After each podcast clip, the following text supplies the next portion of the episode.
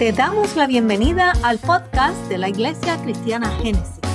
Cada semana estaremos trayendo una variedad de mensajes y reflexiones para crecer juntos en Cristo. Para que no te pierdas los mensajes, asegúrate de seguirnos.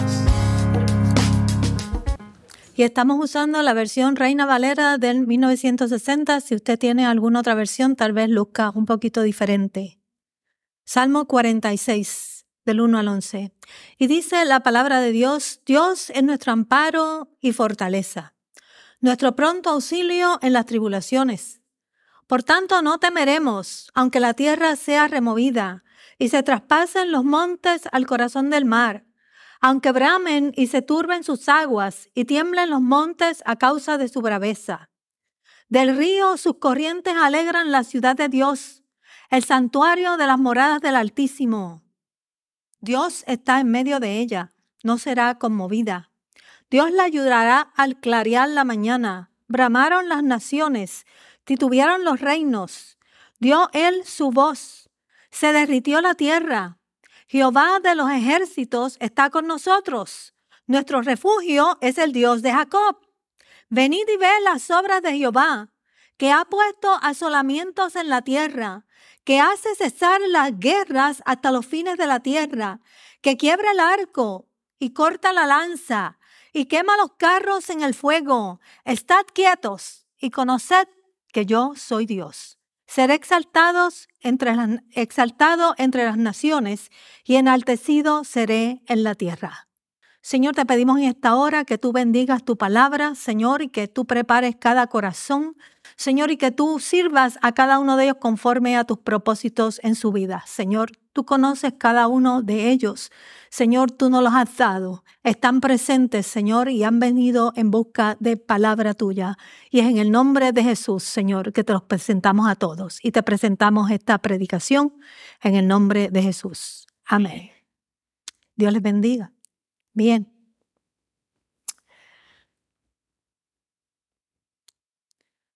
Cuando nosotros como cristianos nos encontramos en dificultad, usualmente siempre vamos a los salmos, recurrimos a los salmos. Y en los salmos que nosotros encontramos palabras que describen cómo nosotros nos sentimos. Y nos damos cuenta de que no estamos solos, porque hay personas que han pasado por las mismas experiencias que nosotros estamos pasando. Y a través de este testimonio que vemos en los salmos, nosotros nos damos cuenta que hay esperanza para nosotros. Hay esperanza. En medio de la dificultad, en medio del quebranto, Dios nos acompaña porque no estamos solos. Y estos salmos están escritos en base a experiencias humanas, experiencias humanas, como la que tuvo David cuando Saúl lo perseguía o Absalón lo perseguía. Experiencias que realmente fueron difíciles en la vida de estos hombres. Y a veces encontramos diálogos como si Dios estuviera dialogando directamente con nosotros personalmente porque Él está con nosotros en la tormenta, Él está con nosotros en la dificultad, en la escasez, en la enfermedad. Y estas son palabras que tal vez el apóstol Pablo nos dijo más elocuentemente en el libro de los Corintios cuando dijo, por lo cual Estoy seguro que ni la muerte, ni la vida, ni ángeles, ni principados, ni potestades, ni lo presente, ni lo porvenir, ni lo alto, ni lo profundo, Ninguna otra cosa creada nos podrá separar del amor de Dios que es en Cristo Jesús, Señor nuestro. Los salmos nos proveen esa experiencia de vida, donde nosotros nos vemos que Dios no nos ha abandonado, que tenemos esa esperanza de que Dios está con nosotros. Y este es un sentimiento muy maravilloso, el sentirse fortalecido, apoyado en medio de la aflicción, en medio del quebranto que estamos pasando. Y tenemos que reconocer que en estos momentos, cuando eso ocurre, lo que está, lo que estamos sintiendo en nuestro ser, realmente no puede ser nuestro. Tiene que ser de Él. Tiene que venir de Él. Porque Nos sentimos, como dice el salmista, cuando nos dice, Él es que quien hace mis pies como de sierva y en las alturas me hace andar. Porque cuando nosotros sentimos al Señor y sentimos su espíritu, sencillamente sentimos que nos estamos elevando conjuntamente con Él.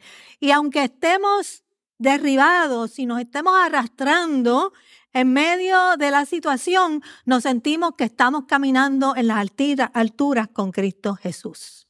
Y esa es la manera en que nosotros tratamos de explicar, ¿verdad? La fortaleza que sencillamente viene de Él.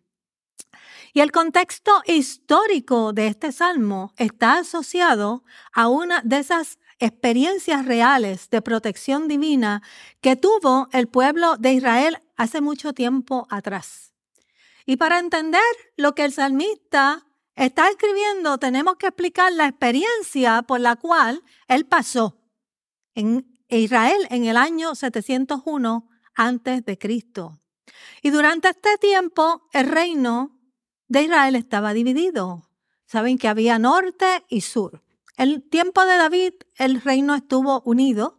David reinó por 50 años los primeros años estuvo dividido y después ellos decidieron unirse y estuvo unido hasta que David se murió. Luego se dividió. Y el reino del norte era más propenso a adorar dioses falsos porque sencillamente ellos estaban lejos del templo. El templo estaba en el reino del sur, en Jerusalén, y ellos no tenían la experiencia cúltica que tenía el reino del sur porque quedaba muy retirado para ellos ir a Jerusalén. Por lo tanto, ellos fueron más propensos a caer en eh, adoración de dioses falsos. Ellos adoraban en los montes, los baales de las ciudades que les circuncidaban. Pero Israel, eh, la tribu de Judá, abajo Judá, en Jerusalén, eh, tenían el templo y ellos eran, estaban, tenían más vida cúltica en aquellos tiempos.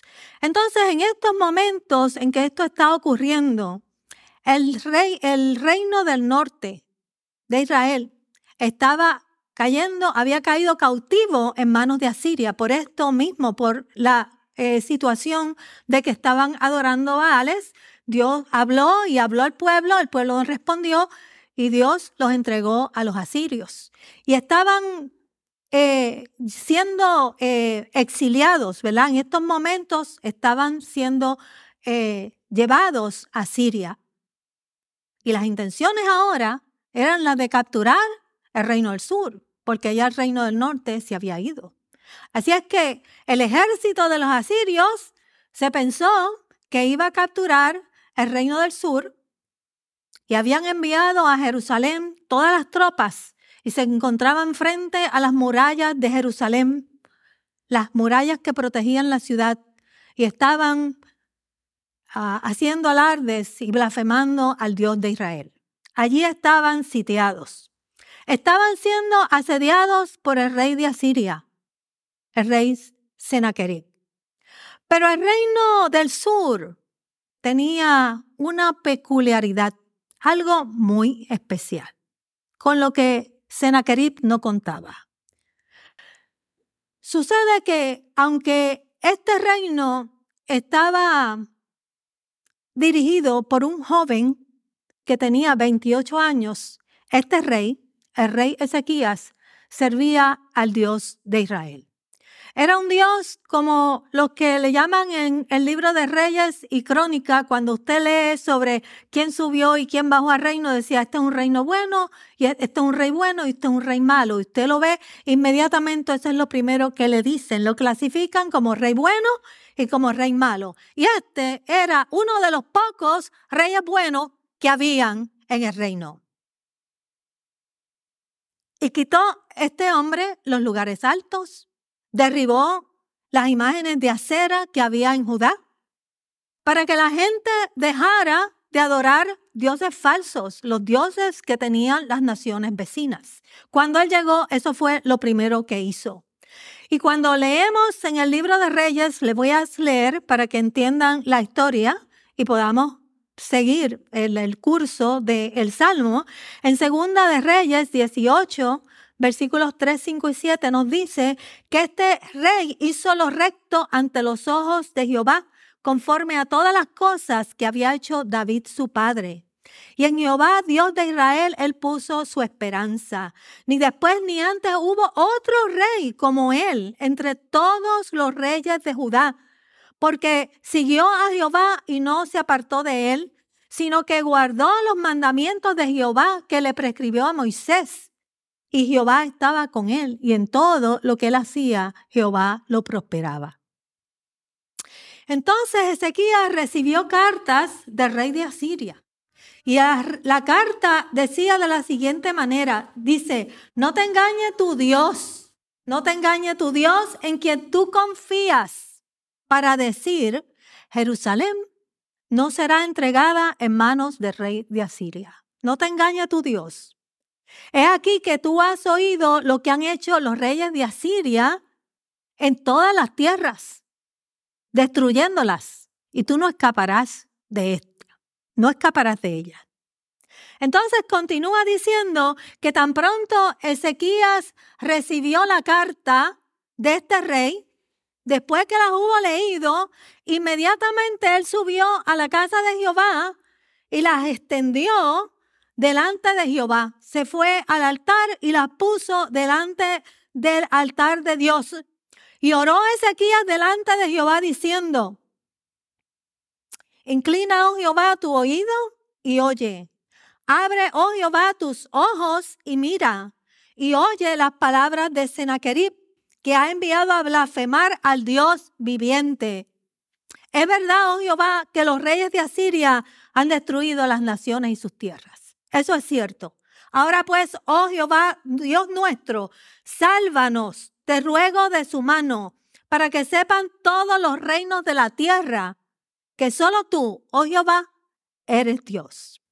Esa es la oración del rey Ezequías en estos momentos. Y Jehová le contestó a través del profeta de la siguiente manera.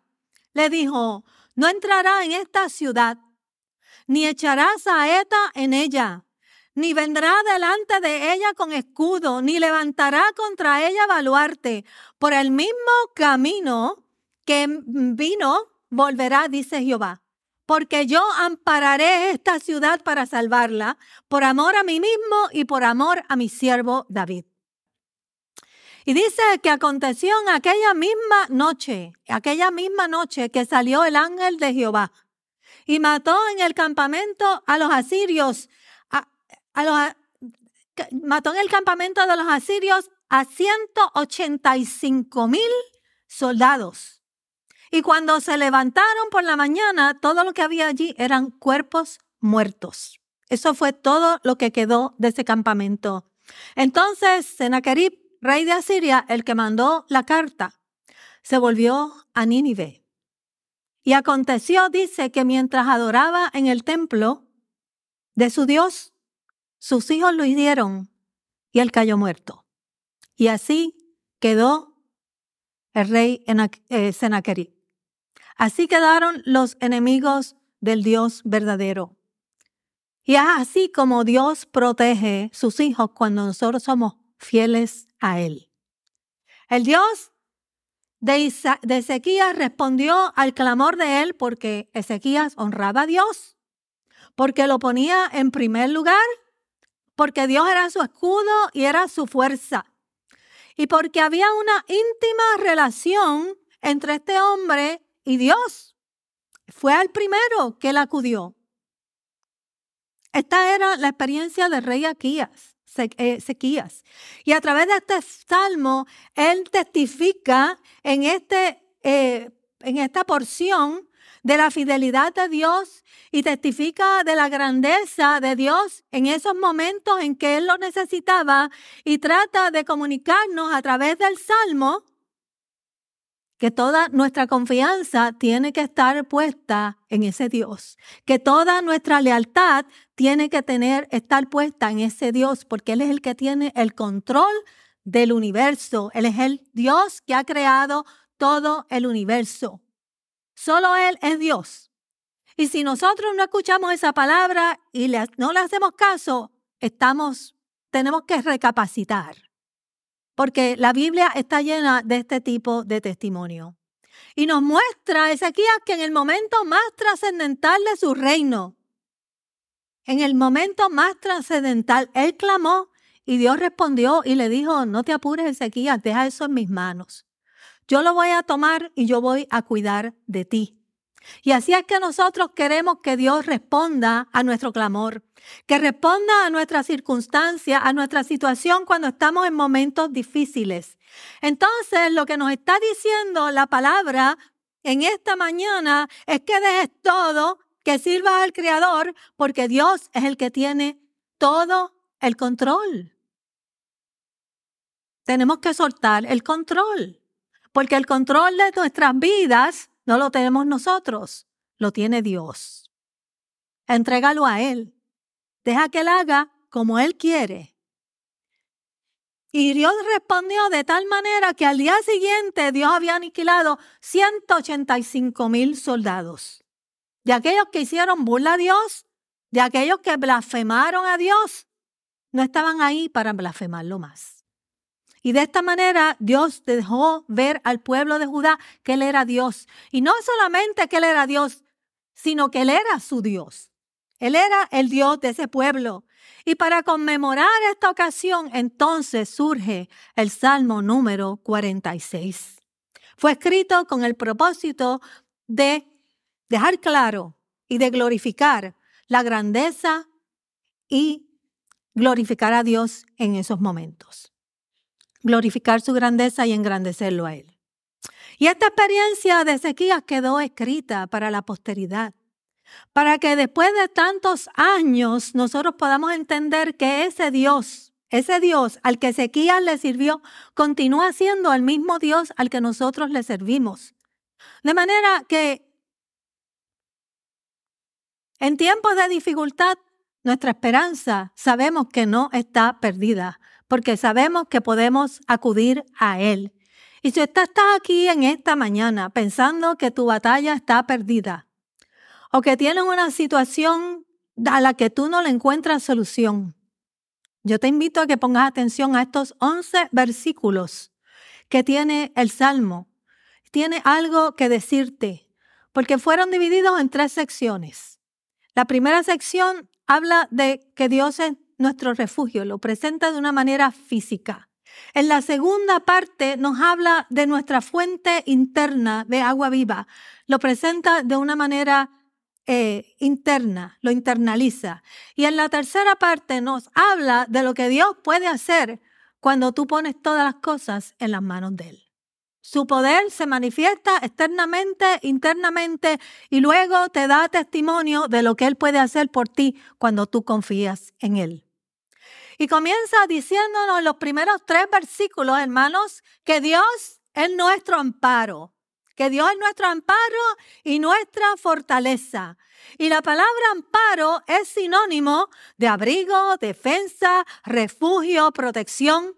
Y otros versículos o otras versiones, perdón, dicen de la siguiente manera, Dios es nuestro refugio y fortaleza, nuestra ayuda en segura en momentos de angustia. Y el refugio, entonces, si queremos usar refugio, es un lugar donde acudimos para protegernos cuando estamos en peligro. Y en el antiguo Israel habían ciudades de refugio. Habían ciudades de refugio designadas para aquellas personas que estaban en peligro y eran ubicadas en las ciudades de los levitas. Y el que llegara a esa ciudad y estaba en peligro, nadie lo podía tocar, porque estaba en la ciudad designada para proteger a esas personas. Y de igual manera, ¿verdad? Nosotros buscamos a Dios y Dios responde a sus hijos personalmente porque Él es nuestro refugio cuando estamos en una situación difícil, Él es nuestro refugio cuando estamos en peligro, en situaciones de necesidad. Y esta descripción nos demuestra que Dios es la persona en quien tú puedes confiar. Eso es lo que nos dice la palabra, en el que tú puedes depender cuando todo parece caer y derrumbarse a tu alrededor. Él es la persona en quien tú puedes buscar refugio. Y el refugio es un lugar donde tú buscas descanso, de toda la ansiedad que tú tienes, tal vez, ¿verdad? Estás preocupado, estás ansioso, a veces nos sentimos derribados, donde tú buscas fortaleza y Dios nos fortalece, pero una vez te fortalece, entonces tú tienes que volver a la vida cotidiana, porque Dios no nos fortalece para engreírnos, para dejarnos ahí. Él te brinda la fortaleza necesaria para que te pongas en marcha, para que te pongas en pie, para que no te detengas ante la dificultad, para que continúes tu vida normal. Porque cuando tú te levantas en medio de la adversidad y te sientes fortalecido, ahí es donde tú demuestras que Dios está contigo. Cuando tú das testimonio de que yo estoy pasando por una dificultad, pero Dios me está fortaleciendo, yo sé y estoy dando testimonio que Dios está conmigo. Tienes que crecer en fe en medio de esta contienda para experimentar otras batallas, porque esta no va a ser la única. Dice la palabra que en el mundo tendréis aflicción, pero confiad que yo he vencido al mundo. Vas a tener otras. Esta no es la única. No podemos vivir sobreprotegidos. Dios nos fortalece, pero nos fortalece para que sigamos caminando. Y hay personas que se quieren quedar en el refugio. Hay personas que se quieren esconder en el refugio. Pero tú tienes que crecerte en el refugio, levantarte y seguir caminando y dar testimonio de que Dios está contigo, de que Dios te ha fortalecido. Y así es como tú le das testimonio a la gente de la grandeza de Dios en tu vida. Si yo me hubiese metido en el refugio, yo no estuviera aquí. No estuviera aquí hablando. Isaías 40, 31 nos dice, pero los que esperan en Jehová, los que confían en Jehová, tendrán nuevas fuerzas. Dice que levantarán alas como las águilas, correrán y no se cansarán, caminarán y no se fatigarán.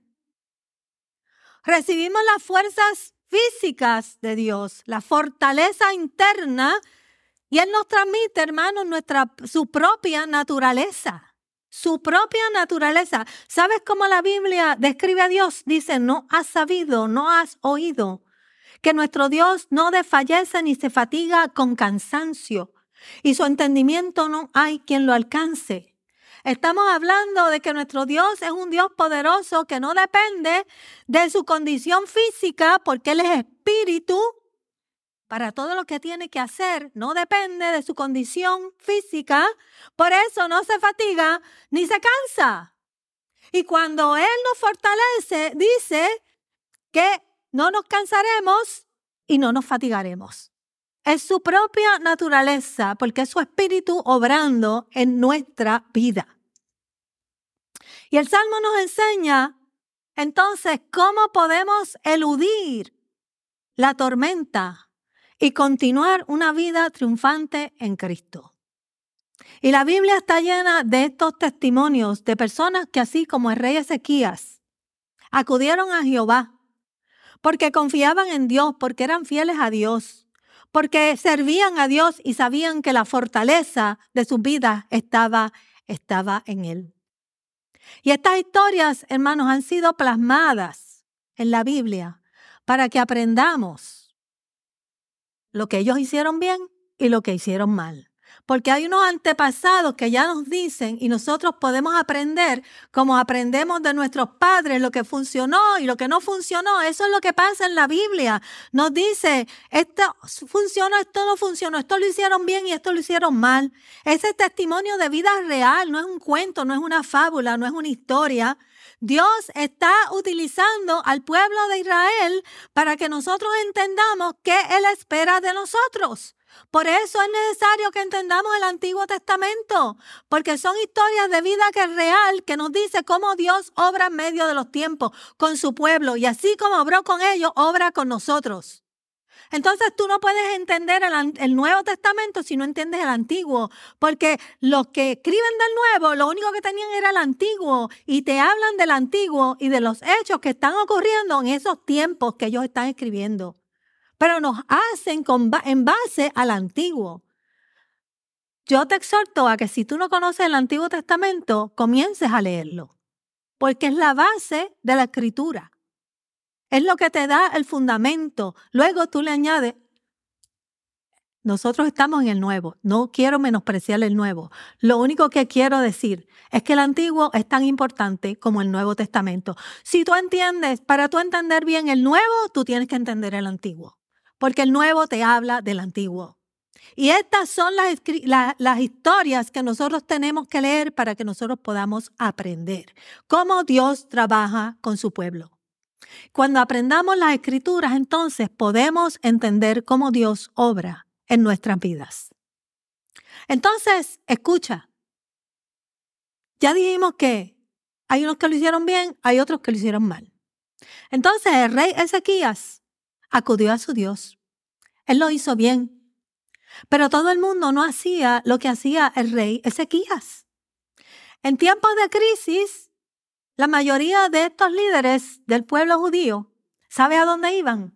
Acudían a Egipto en busca de ayuda. En vez, en lugar de acudir al Dios al que ellos servían, se iban a Egipto en busca de ayuda, ayuda política, cuando se encontraban en situaciones como las que se encontró Ezequías con Asiria, ellos se iban a buscar aliados políticos que le ayudaran a salir de esta situación. Por eso, ¿sabe qué? Terminaron en el exilio. Por eso Dios los envió al exilio. Porque tú no eludes la tormenta yendo a la fuente incorrecta. Tú eludes la tormenta acudiendo a la fuente de toda autoridad, acudiendo a Jehová el verdadero Dios, que es el que te da refugio, que es el que te fortalece, que es el que está ahí en tiempo de tormenta para ti. Es tu ayuda en medio de una tormenta. Nosotros también somos llamados, hermanos, a acudir en primer lugar a nuestro Dios. O sea que si Él es tu Salvador, también debe ser tu Señor, porque no trabaja de otra manera, ¿verdad? Es Señor, es Salvador y es Señor.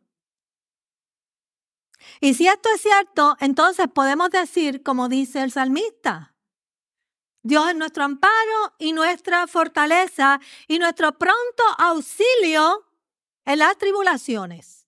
Es nuestro pronto auxilio. Él está dispuesto y Él está presente en todo tiempo pero no puede ayudarnos a menos que no confiemos en Él. Tú tienes que confiar en Él. Y por eso vas donde Él, porque tú confías en Él. Tú no vas donde una persona cuando tú no confías en esa persona. Tú no vas a buscar ayuda en esa persona. Él se está haciendo disponible desde la antigüedad, desde las épocas y los años. La Biblia es el libro más vendido en todo el mundo. Y Dios ha estado anunciando por miles de años que Él es tu pronto auxilio en la tribulación. Y la gente sabe que Dios es grande y no acuden a Él. Saben que Él es soberano y no acuden a Él. Es más, los cristianos no acuden a Él. Buscan ayuda como lo hicieron los, otros eh, israelitas, se van a Egipto a buscar ayuda, pero no acuden a Dios.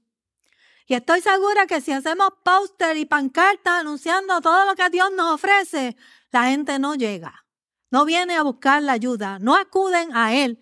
Pero si, si anunciáramos a los astrólogos y a los magos, vienen a buscar lo que hay que ofrecer en ese lugar. Y pagan, pagan para escuchar también. De manera que, hermano, cuando tú acudes a alguien, tú acudes porque tú confías en esa persona.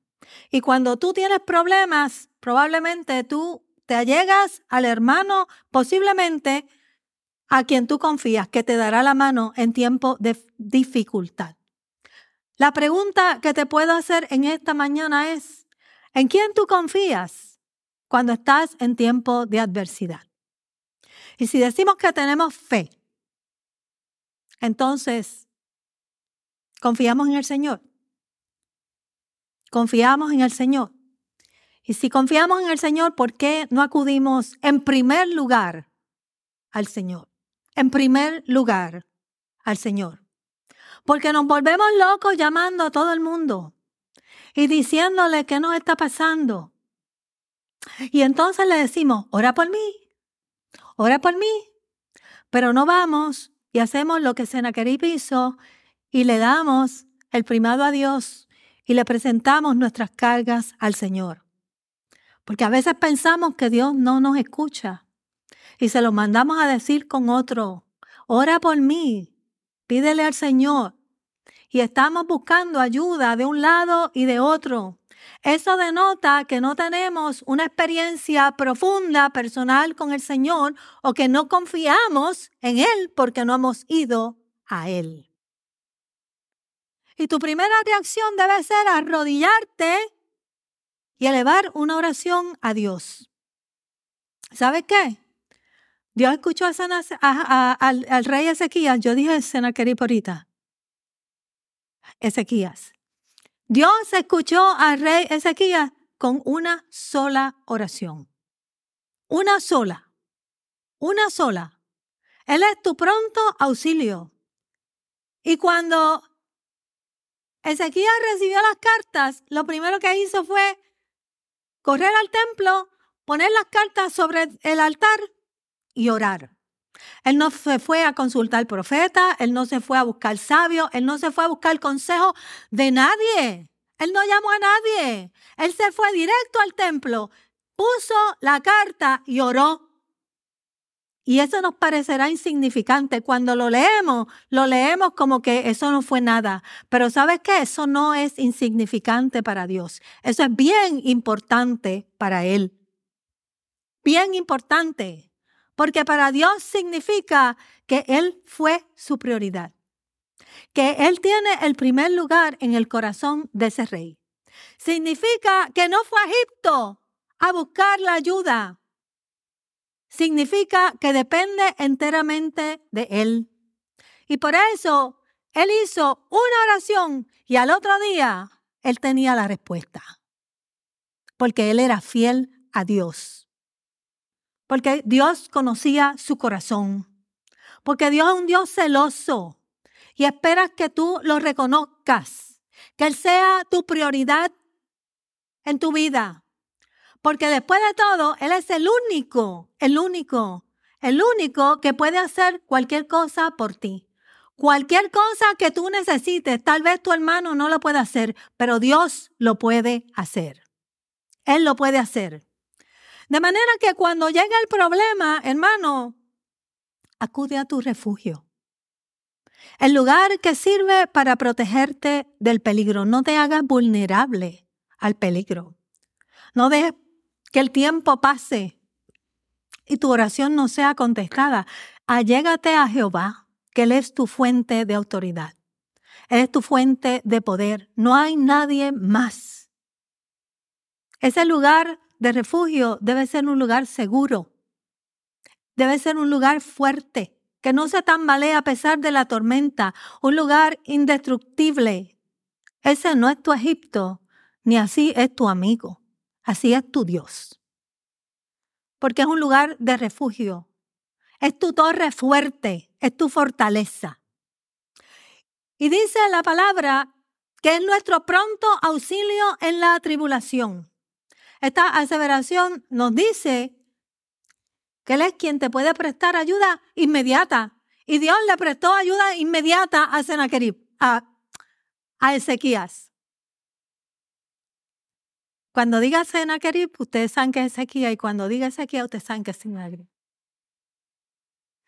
Bien, él le prestó ayuda inmediata a Ezequías.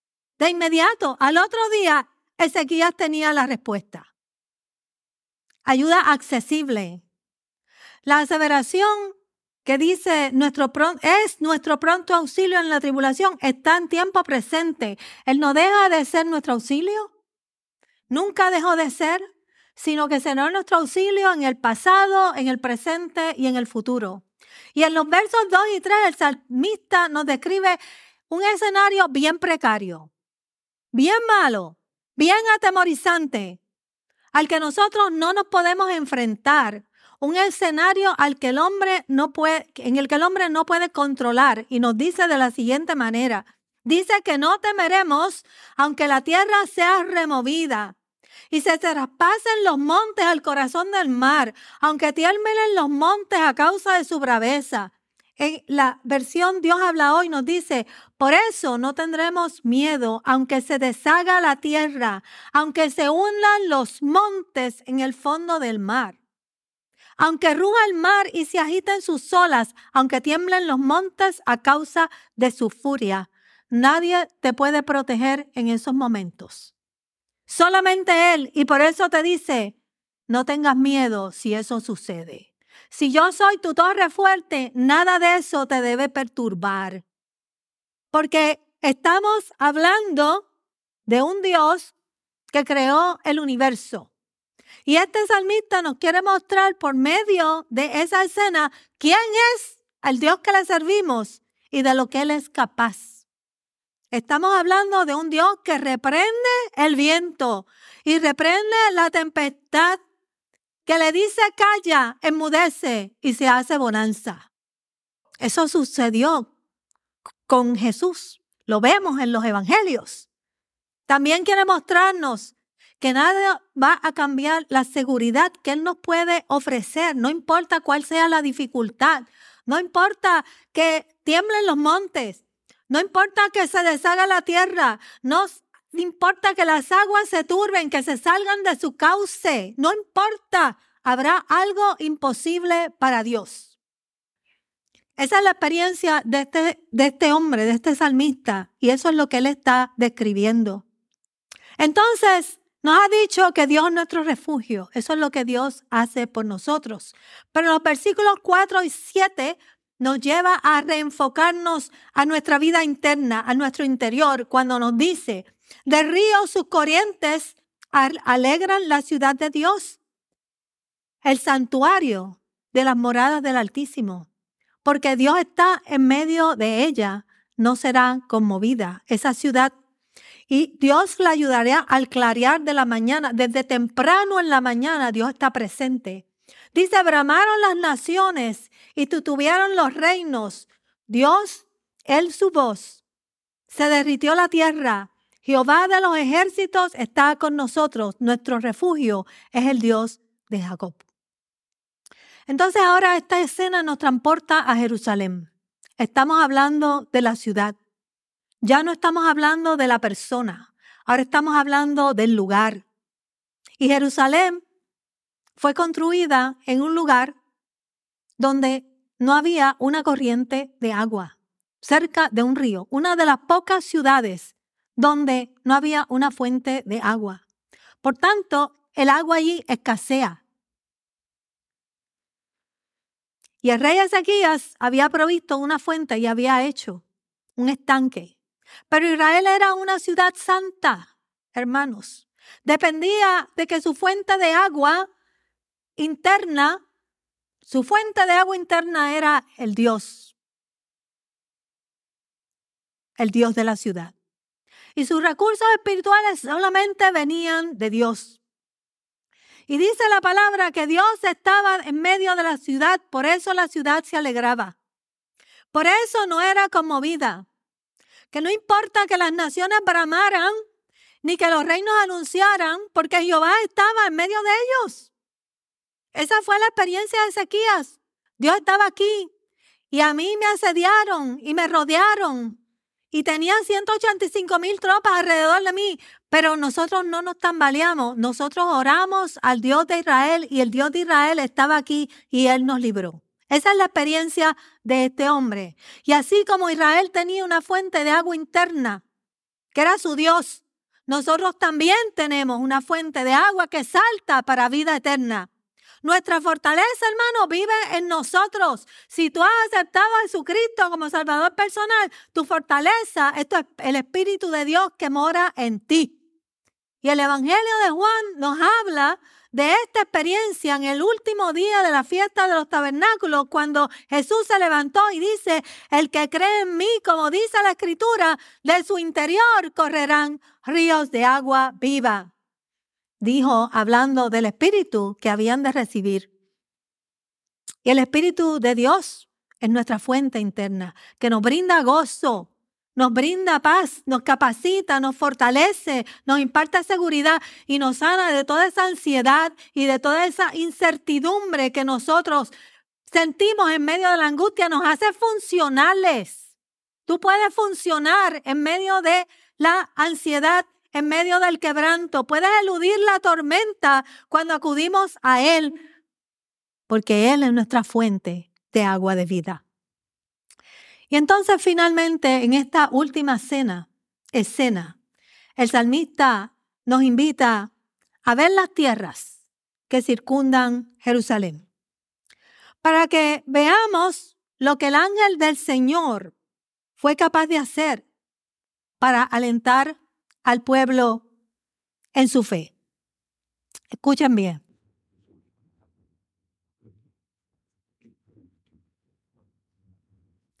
y nos dice, venid, ved las obras de Jehová, que ha puesto asolamientos en la tierra, que hace cesar las guerras hasta los fines de la tierra, que quiebra el arco, que corta la lanza y quema los carros en el fuego. Eso suena como que no lo entiendo, ¿verdad? Pero sencillamente lo que nos está diciendo es, ven a ver lo que Dios el Dios que te da refugio, el Dios que te fortalece, el Dios que te capacita, el Dios que ha puesto su espíritu en ti, es capaz de hacer. Ven a ver que te lo voy a enseñar. Entonces ahora el salmista nos lleva a la parte de afuera de Jerusalén, la parte que está fuera de las murallas de Jerusalén. Y lo que vemos es que en una tierra donde no ha habido guerra, porque nunca hubo guerra, se puede ver esta evidencia desoladora de 180 mil, 185 mil soldados asirios muertos y todas sus armas deshechas por la mano poderosa de Jehová. Esa es la muestra del tipo de Dios al que nosotros le servimos. El Señor había desarmado los ejércitos enemigos y ya no podrían atacar más a su pueblo. Ese es el poder del Dios de los cielos. Y así trabaja Dios con nuestros enemigos. Y en base a esta evidencia que Él nos está mostrando en los versículos de este salmo, termina diciendo, entonces, ¿tú has visto lo que yo hago? Entonces, estad quietos y conoced que yo soy Dios. No hay nada más que hacer Seré exaltado entre las naciones y enaltecido seré en la tierra. Ya Él te mostró lo que te podía, lo que Él podía hacer por ti. Él aniquiló 180 mil soldados. Entonces, literalmente nos dice que no hagamos nada, que dejemos, que Él haga por nosotros. Y si le pedimos al Señor como Ezequías le pidió, al rey, como Ezequías le pidió a Dios. Entonces, dejemos de hacer lo que estamos haciendo. Dejemos que Él lo haga por nosotros, porque Él lo va a hacer mejor que nosotros. No hay nada que nosotros tengamos que hacer para que el mundo sepa, hermanos, quién lo hizo. Porque no es con espada ni es con ejército, con eso vamos nosotros, pero es con el poder del Espíritu de Dios. Así fue que Él pudo aniquilar 185 mil soldados. Para que Él sea exaltado entre las naciones. No juguemos a Dios. Démosle el espacio al Dios de los ejércitos. démosle su lugar. Hermanos, hay tiempo de hacer y de obedecer. Pero hay un tiempo donde hay que dejarlo actuar. Porque él, permite estos momentos de dificultad en nuestra vida donde nos sentimos presos por las circunstancias y pensamos que no podemos hacer nada para que crezcamos entonces Él sea exaltado.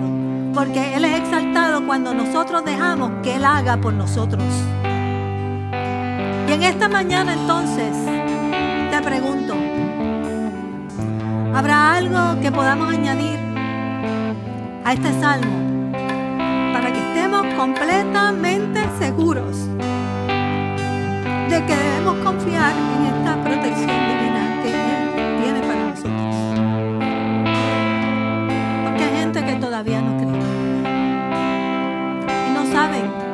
de lo que están hablando. Permítele a Él ser tu refugio, ser tu amparo, ser tu fortaleza en medio del quebranto. No te olvides de esta palabra, llévala en tu corazón. Si esta palabra no toca tu corazón este día, porque tú no estás pasando por esta experiencia, llévala en tu corazón. Para que el día que pases no te olvides de que Él es tu amparo, Él es tu refugio y Él es tu fortaleza. Si estás pasando por situaciones adversas, no olvides hacer lo que hizo el rey Ezequías. Déjalo todo en sus manos. Suelta el control, el control de tu vida. Porque mientras tú tengas el control de tu vida, tal vez no pasan las cosas que Dios quiere que pasen. Deja que Él tome control de la situación. Porque tú estás alargando el proceso posiblemente. Porque mientras tú tengas el control, Él no puede hacer muchas Y al final, todo lo que va a ocurrir es lo que Él quiere. Porque Él es el Dios del universo. Todo obra para bien para aquellos que están en Cristo. Dios tú torna las cosas para nosotros. Las torna. Y las lleva al punto donde Él las quiere llevar. Y a veces nosotros las agarramos y no las soltamos hasta que llega el momento que Él las puede tornar. ¿Te quieres evitar problemas? Déjalo todo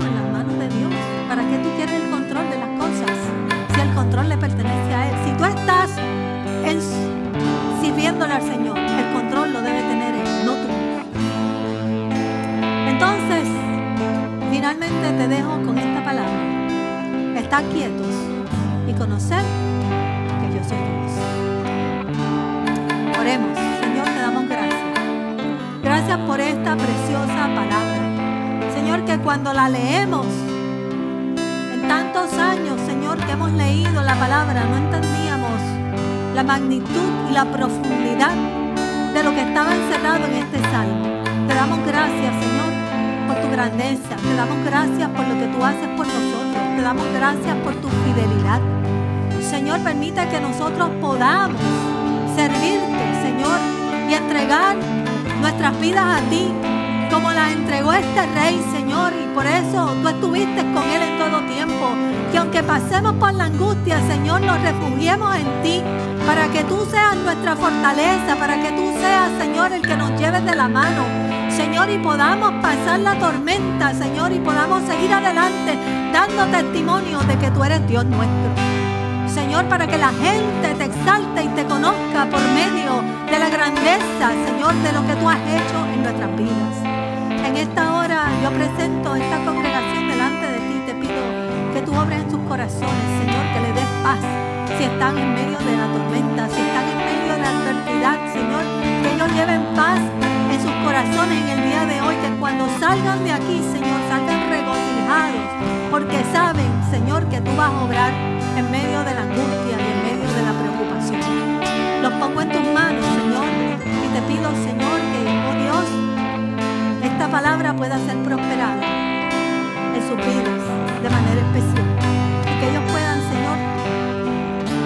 compartirla con otros, Señor, que están sufriendo adversidad. Y en el nombre de Jesús, que lo ponemos todo delante de